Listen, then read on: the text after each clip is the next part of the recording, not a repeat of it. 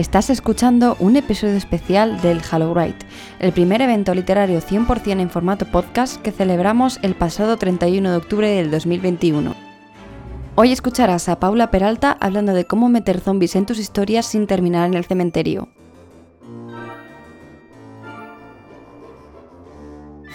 Paula Peralta ya se pasó por el podcast para hablarnos de escribir terror en su día y hoy la he traído al Hallowrite para que nos hable de unos seres que aparecen en su última novela, Arianna y las posibilidades muertas. Zombies. ¿Nos cuentas un poquito de qué va el libro? Ah, curiosamente, siendo yo muy fan de los zombies, diría que en Arianna, de hecho, lo más irrelevante son ellos. Pero igualmente Em, la novela trata sobre un grupo de adolescentes, young adult, adultos nuevos que se acaban de graduar de la universidad y justo cuando están a punto de celebrar que han terminado todo, empieza el apocalipsis. Y en mitad de este apocalipsis, por razones de la vida, deciden volver a casa de los padres de Ariana. Entonces, todo un road trip a través de la Cataluña, mm, bueno, a través de la A2 que atraviesa desde Barcelona hasta la zona de Zaragoza, en busca de, una forma de volver a casa a través del final del mundo, enfrentándose a todos estos zombies, estos monstruos, estos enfermos, lo que sea que son.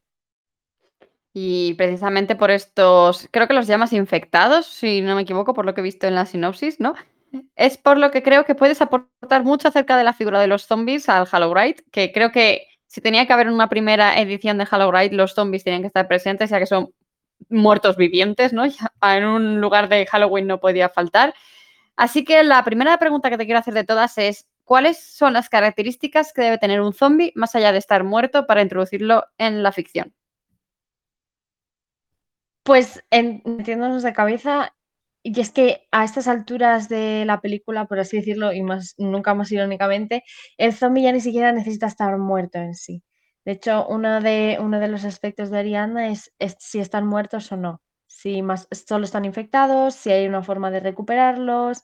También em, las historias de zombies versan muchísimo sobre el tema de, eh, en especial a partir de los 2000, el tema de eh, la gente inmune o la forma de retroceder todo el proceso de zombificación, por así decirlo.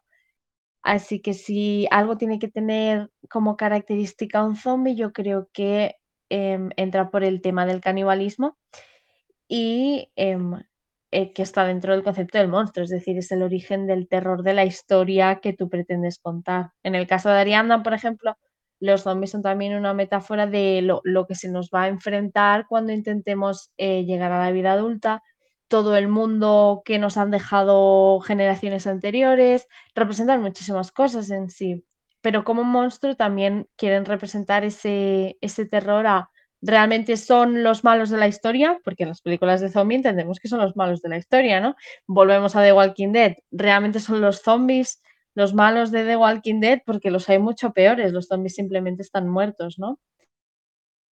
Totalmente. Y como estabas hablando de que el canibalismo puede ser o es la pieza central, te quería preguntar cómo describir ese canibalismo y dónde está el límite, porque habrá personas que sean más reticentes a que sea un canibalismo muy gráfico, otros a que lo sean menos. ¿Tú qué crees?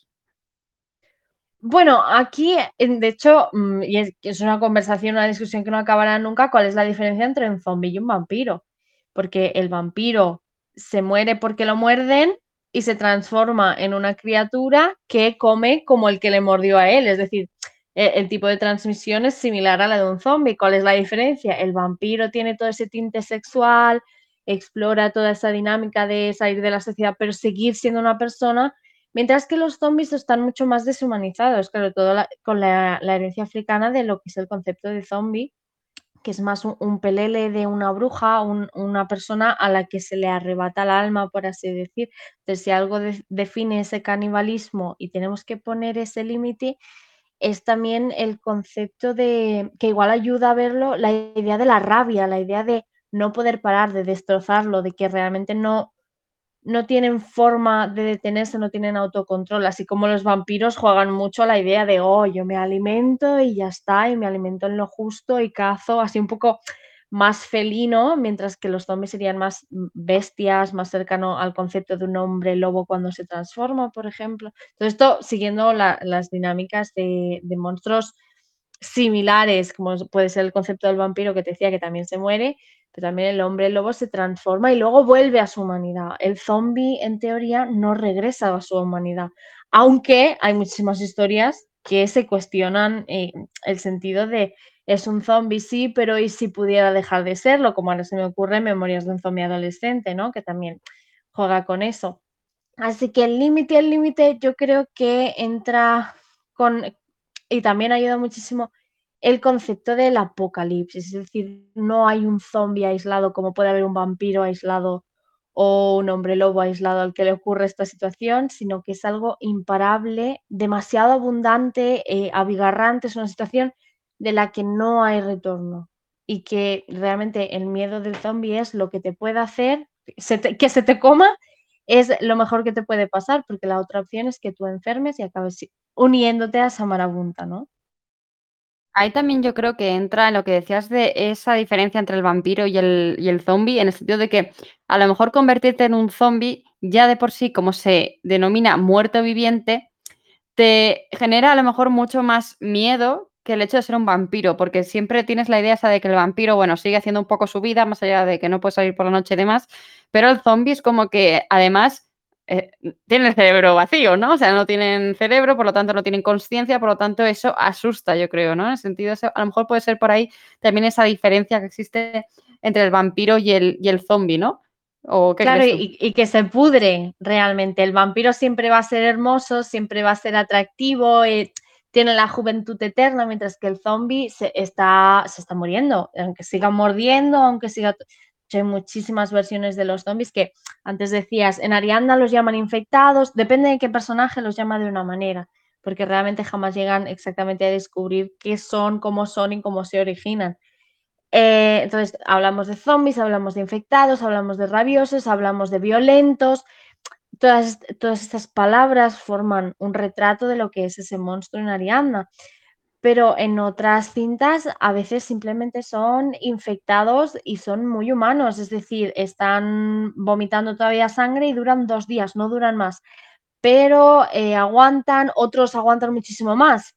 Eh, les falta la mitad del cuerpo y siguen caminando. Todos tenemos igual en la mente cuando pensamos en zombies, en The Walking Dead, el primer capítulo, la señora de la bicicleta que levantó pasiones hasta el punto que en la web serie de The Walking Dead le hicieron un capítulo para explicar cómo había acabado ese zombie ahí, porque antes de ser un zombie era una persona. Entonces, em, no sé, lo, yo tal como lo veo es el concepto de lo, que realmente diferencia al zombie y al vampiro también es esa inmortalidad y esa hermosura, esa idea de, de em, e, el vampiro sublima lo humano hasta ser un mito un tanto menos escabroso, mientras que el zombie es, es el ello, es aquello más horroroso, más asqueroso, siempre supurando sangre, vomitando, escupiendo, gritando, corriendo sin tener en cuenta, por ejemplo, sus propios pies, se tropieza y no le importa si se ha hecho daño, se vuelve a levantar solo por llegar hasta su, hasta su presa, por ejemplo. Estoy pensando ahora en eh, The Last of Us, por ejemplo, donde los zombies son un poco menos humanos, pero también hay eh, videojuegos donde los zombies devoran a otros zombies y por lo tanto generan como una doble especie de zombies, un zombie ahí chetao súper fuerte, ¿no? Todas estas evoluciones, todas estas diferencias entre qué tipo de zombies y universo de zombies construyen, determina también muchísimo qué, tipo de monstruosidad zombie busca. Sí, totalmente. Además, lo que estabas diciendo de eh, tener romantizado el, vampiro y el dar que te dé un poco más de asco el zombie, por así decirlo, al final es como la vida misma, ¿no? Siempre somos muy físicos, muy visuales, en concreto con lo que nos están, lo que nos encontramos de cara, ¿no? Y es como repudiar, eh, suena un poco como pasa con el jornada de Notre Dame, ¿no? Con Quasimodo, repudiar al feo, pero quedarte con el villano que puede ser más eh, hermoso, ¿no? Que puede tener esa, levantar esas pasiones, ¿no? Muy interesante, Paula. Eh, ¿qué, justificaciones crees que pueden darse para introducir zombies en la trama? Ya nos has hablado de, el apocalipsis, enfermedades. ¿Se te ocurren algunas más? En, realidad, y de hecho, el, género de zombie, igual un poco como el slasher, ¿no? Em, tiene ya muchísimas imágenes muy marcadas. También son dos géneros que tienen eh, su origen en el mundo del cine, entonces tienen un imaginario bastante fácil, asequible a la hora de imaginarlo, ¿no? No podemos pensar en un zombie, eh, sí que podemos pensar, por, por, ejemplo, en un zombie que se levanta en un cementerio y se levanta solo, pero no es el único, se levantan 20 más. Entonces ya podemos ver que esa idea del zombie entra por el concepto de la multitud. Eh, el individuo contra una multitud enorme de criaturas que quieren agregarlo a esa multitud. Entonces, características en sí para explicarlo, puede haber muchas, de hecho es que se me ocurren 750.000. En su gran mayoría, todas eh, obedecen a pequeños a momentos de la historia y historia bastante recientes en la que nos hemos visto arrojados a una situación de, oh Dios mío, eh, nos está afectando a todos muchísimo esto, como pueda ser, se me ocurre, el coronavirus, en todo el clima global, para lo que ha supuesto para nuestra generación, para la anterior, no sabíamos si íbamos a volver a salir de casa, cómo íbamos a hacer frente a todo esto, pero también estoy pensando en el 11, eh, el 11 de septiembre con las Torres Gemelas. Eh, aquello afectó, por ejemplo, a toda la, a toda la sociedad global por el, lo central que resulta Estados Unidos. Entonces también empezamos a ver muchísimas historias de zombies donde los zombies em, llevaban a estos protagonistas a una situación un poco de western americano, donde teníamos que demostrar que la sociedad americana iba a sobrevivir a cualquier enemigo. Y hay muchísimas cintas donde los zombies son, son representantes de ese miedo que se generó después de los atentados en Ariadna, por ejemplo, también se habla de atentados, se habla también de enfermedades, se habla de armas biológicas, porque el origen al final de los zombies puede ser uno, pueden ser dos, puede ser tres. En muchas historias ya no es tanto el origen en sí, de hecho, em, esa búsqueda por encontrar el origen del zombie suele ser gran parte de, cada historia, de, de, cada versión de los zombies, es quién origina, cómo se origina, qué virus es, qué características tiene, es toda la investigación de los personajes a lo largo de estas narrativas, ¿no? Pienso eh, de nuevo en The Last of Us, donde los zombies son un hongo que se desarrolla en el cerebro. Entonces, características en sí de los zombies, bueno, podemos hablar de que estén medio muertos, que humanos no son, Em, su intención es destruir a, la humanidad como la conocemos, y tanto sea su intención activa como una intención más bien pasiva, que de hecho suele ser más terrorífica, hasta el punto de que no, existe, ni, o sea, realmente no podríamos hablar ni de intención, simplemente son una amenaza para lo que conocemos. Y eh, así, de buenas a primeras, bueno, pues que no sean agradables de ver, podemos decirlo, ¿no? Que tengan unas características que los haga inhumanos. Hay muchos tipos muy diferentes, hay que están en diferentes estadios de putrefacción, pero también hay otros en los que los zombies son más em, simplemente están muertos. Entonces, los vas a ver sin pelo, los vas a ver sin cejas, los vas a ver con la cara hundida. Estoy pensando ahora en la película de Will Smith, cuyo título se me ha ido de la cabeza ahora mismo, pero realmente son zombies que podrían ser vampiros. Soy leyenda, era el título. Es que son medio vampiros, medio zombies extraños, ¿no? Realmente. Eh, entonces las características pueden variar, pero si vamos a establecer tres puntos, yo iría por esos. Que no parezcan humanos, que supongan una amenaza para lo humano y em, que, bueno, es que diría el tercero que estén medio muertos, pero es que tampoco ya es tan relevante que estén muertos, muertos con la definición de los han enterrado. Pero sí que existe esa, esa imagen del zombie enterrado que se levanta de la tumba, ¿no? ¿Tú qué piensas de ese, de, de ese elemento de el zombie, el muerto ya enterrado desde hace tiempo, que resucita de alguna manera y sale de su tumba para sembrar el caos. ¿Ahí cómo puedes justificar tú esa, aparición, del zombie?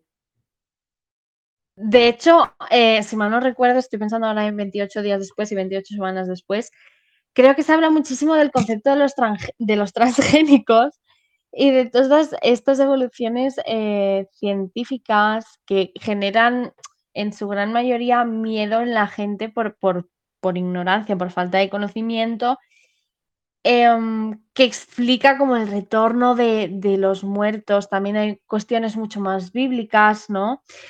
Eh, pero también te voy a decir que cada vez menos, yo creo, vemos a ese zombie que saca la garra de la tumba. El, el zombie ya no llega bajo tierra y ese es el verdadero problema en las historias más recientes porque es el, es el vecino de la planta de abajo que utiliza el mismo ascensor que tú. Es eh, la mujer que duerme en la calle. Es, representa otros problemas, ya no tanto los muertos en sí que regresan a buscarnos, que también sigue habiendo historias de esas, pero yo creo que es una imagen que por, por mucho que tiene mucho peso el en el concepto de lo que es el zombie, que obviamente su, su imagen originaria ya no está tan presente en el zombie moderno, ¿no? Lo que te decía de esa ruptura con el 11 de septiembre, el nuevo zombie de The Walking Dead, todo esto ya, ya, ya, no, ya no salen de tierra, ya no es tanto que sean capaces de salir de sus tumbas para encontrarnos, sino es que, es que, es que no tienen tiempo ni de meterlos. No, no, nos da tiempo a enterrar a nuestros propios muertos hasta el punto de que se nos comen, que resulta incluso más terrorífico que que se levanten, yo creo. Sí, totalmente. Y hablando de este, por decirlo de alguna manera, cliché, ¿no? El de que se levantan de las tumbas y van a arrasar con el resto del pueblo, vecindario, ciudad, el que estén, ¿no? ¿Cuáles son los clichés más comunes que se desarrollan alrededor de la figura del zombie? Así de buenas a primeras, eh, siempre podemos hablar de, y creo que es el cliché más odiado por todo el mundo, que es el típico, con perdón para todos los presentes, pero el típico gilipollas al que muerden y no se lo dice a nadie. Creo que ese es uno de los grandes clichés. Es que es insoportable. Siempre van y muerden a alguien y ese alguien se lo calla como hasta el último momento. ¿La sí o no? Sí, sí, yo lo he visto sobre todo en los, en los Simpsons. O sea, en todos los capítulos que hay un zombie le pasa a Homer. Claro, y se queda callado. Ah, no, a mí no me va a pasar. O si me pasa, ya lo solucionaré entonces. No, es un problema para los demás. A ti ya te han mordido. Pero bueno, luego otros clichés así muy importantes son la gran escena de, de contagio, que creo que también tiene esos grandes momentos. Eh, os daría ejemplos, pero es que hay 800 mil millones de momentos. El mundo es normal hasta que de repente esos zombies que parecía que estaban en segundo plano, que parecía que no iban a alcanzar, que empezaban siendo un caso aislado, un caso aislado, un caso aislado, acaba siendo un contexto global. Global ya no tanto de todo el planeta, sino de global del universo de la historia. Es decir, si es Nueva York, es Nueva York. Y no veremos cómo está pasando en Los Ángeles, pero quizá escuchamos una radio en la que se habla de que también está, está ocurriendo en Los Ángeles. Por lo tanto, se genera ese universo en el que es imposible escapar del contexto del zombie, donde esa infección, ya no tanto como infección vírica, infección de lo que sea que construye, que genera los zombies, sino los zombies en sí son la infección que nos afecta, están por todas partes y son ineludibles. Em, así que esta sería como uno de los grandes clichés, el momento en el que el mundo deja de ser el mundo y cómo ocurre. Rara vez he visto una película de zombies en la que el personaje A no explique al inicio de la película cómo acaba metido en ese apocalipsis o B no haya un flashback o no haya una pequeña introducción a lo que ocurrió cuando el mundo como lo conocíamos se vino abajo, porque es, es la premisa inicial para explicar cómo es posible que los zombies estén donde estén, tienes que hablarme del caos, de esa ruptura de un universo normal. Así que yo diría que ese es el, gran primer cliché, ¿no? El, nos hemos ido eh, de compras un día de Navidad y está todo súper lleno de gente comprando y aquí estamos y ¡pam! Aparece un señor que muerde a un, a un segurata en la escalera, el segurata se va a la habitación de atrás, allí resulta que ya vemos que hay alguien a quien ya le han mordido, entonces se va extendiendo y al final estamos encerrados en este universo que ahora resulta que es todo lo que vamos a ver a partir de ahora va a ser ese centro comercial, por ejemplo, ¿no?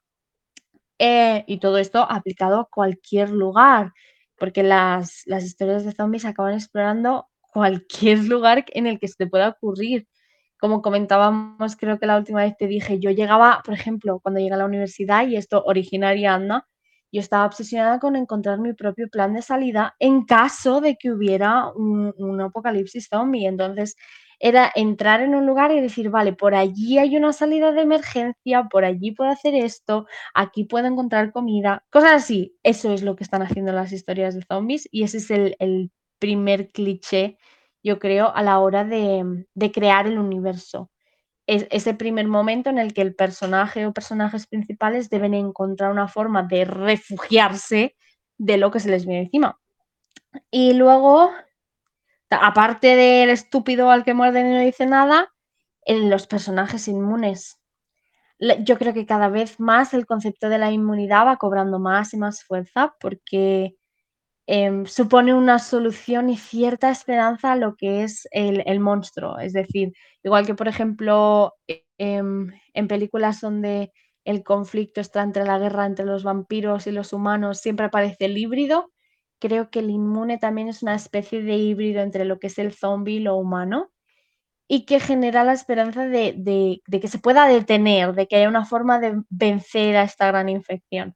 Así que ese es otro cliché importante, la típica persona a la que también han mordido y que resulta que no se transforma jamás. Por lo tanto, supone que hay gente que por mucho que se, se vea infectada, no llegará a unirse a esa multitud zombie, ¿no?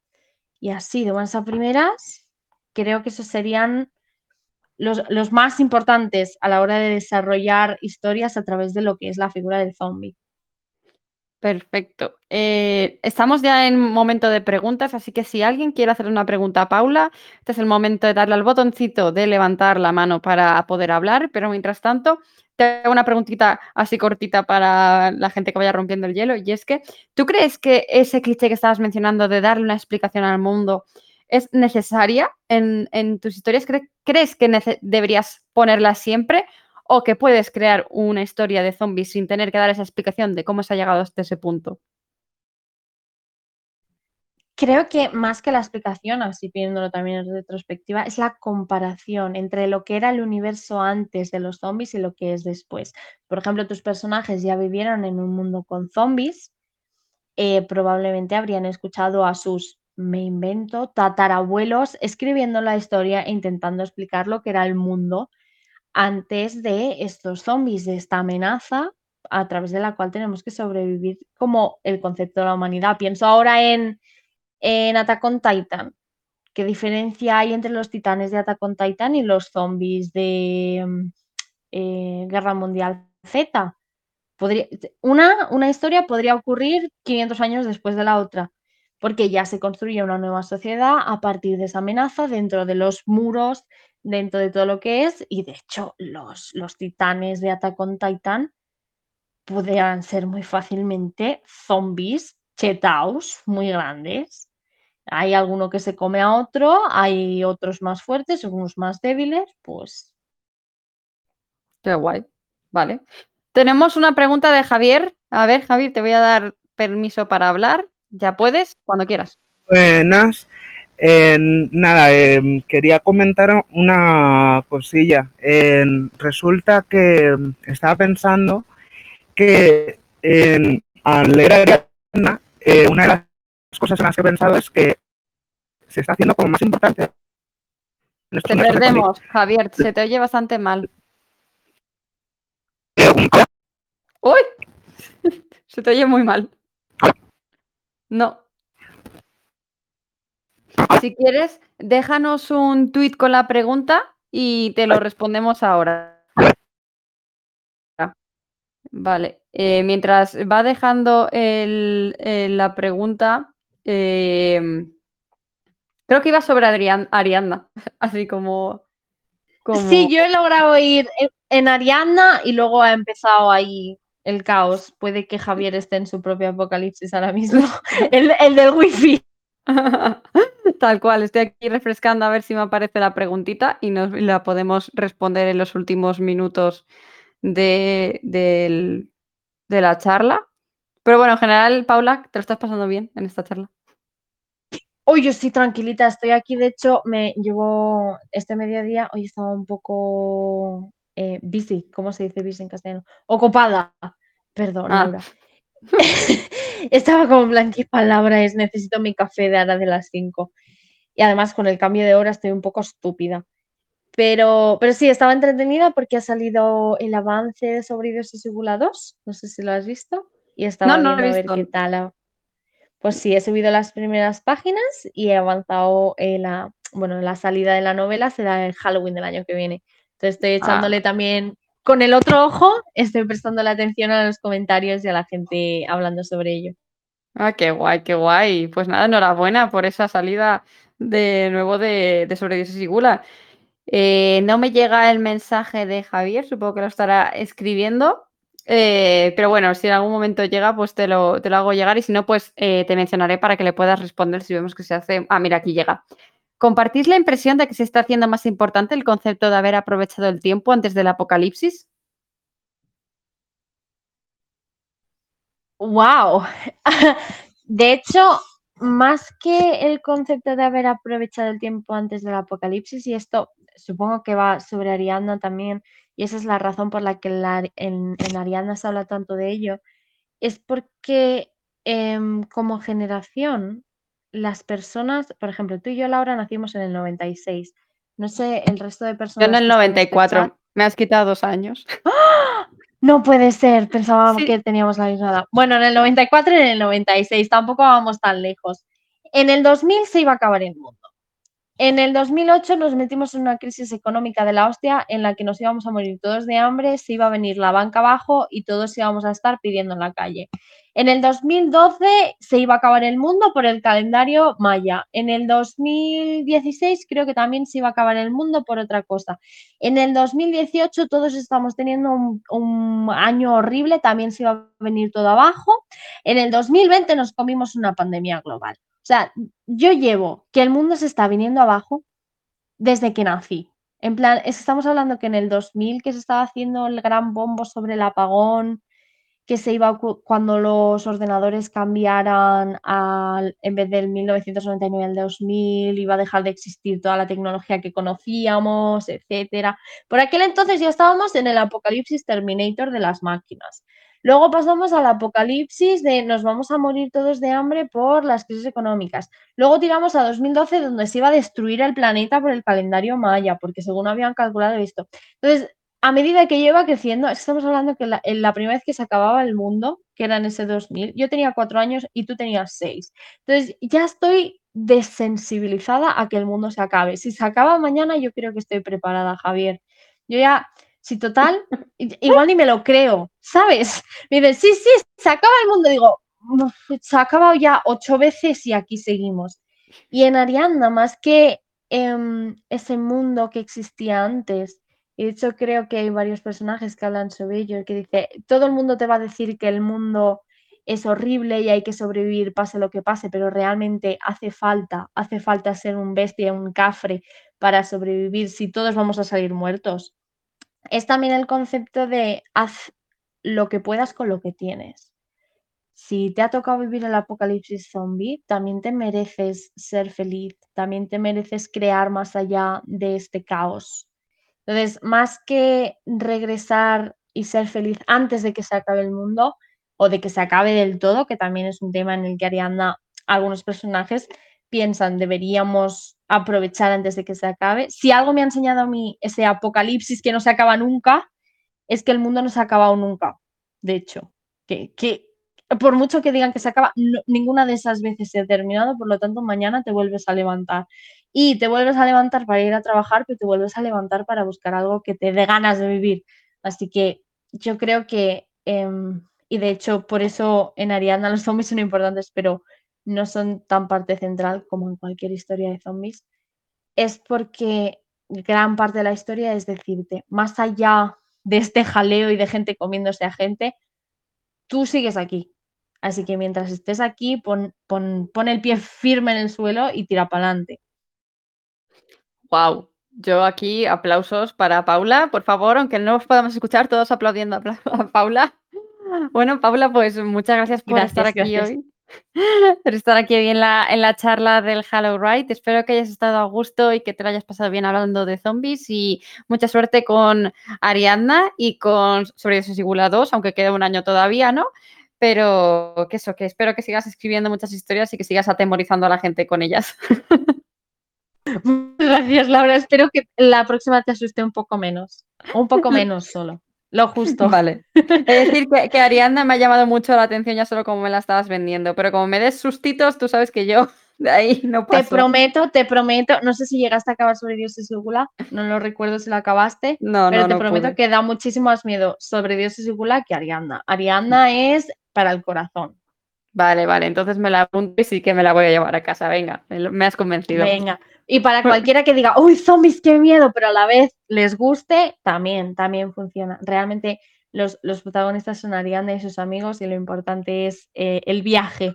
Los, el apocalipsis son los amigos que hicimos en el camino, pues eso es. Qué guay. Pues nada, Paula, muchísimas gracias por estar aquí con nosotros hoy. Espero que hayas disfrutado de este episodio del Hello Bright y te recomiendo que si no quieres perderte otros episodios especiales de literatura juvenil para escritores, nos sigas en redes sociales. Por el momento, te deseo un feliz Halloween con retraso.